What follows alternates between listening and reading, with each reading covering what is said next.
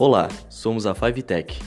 Hoje apresentaremos um pouco sobre introdução a redes com meus colegas Gian, Dan Clay, Matheus e Guilherme.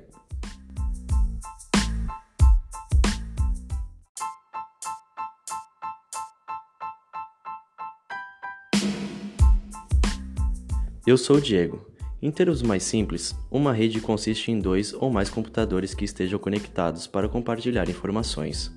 Todas as redes, não importa quão complexas sejam, baseiam-se neste princípio simples. Mas afinal, já, o que constitui uma rede? Uma rede normalmente inclui quatro elementos, além dos computadores próprios.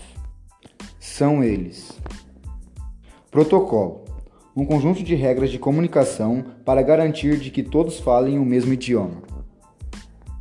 Placa de rede, cartões que são inseridos na placa-mãe de computadores e permite-lhes enviar e receber mensagens de outros computadores. Cabo, o meio para efetuar a conexão de todos os computadores entre si na rede. Hub, hardware utilizado para executar o controle de tráfego. Mas atenção! Redes sem fio, obviamente, não usam cabos e placas de rede. Não são necessárias para pequenas redes que usam portas paralelas ou serial. Algumas redes usam switches, em vez de hubs, para controlar a rede, mas as noções básicas ainda se aplicam.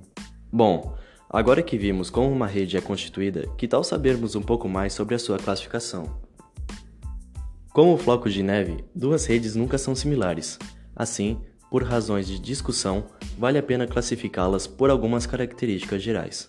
Uma determinada rede pode ser caracterizada pelas seguintes características. Clay, quais são? Tamanho. O tamanho geográfico da rede.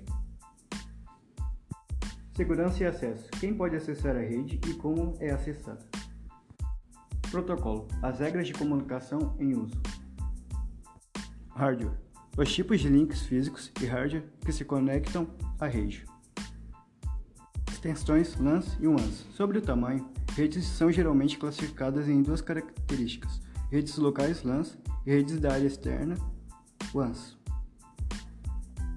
Sabendo agora da existência de dois tipos de extensões, que são as LANs e WANs, vamos conhecer um pouco mais com o Matheus os seus tipos.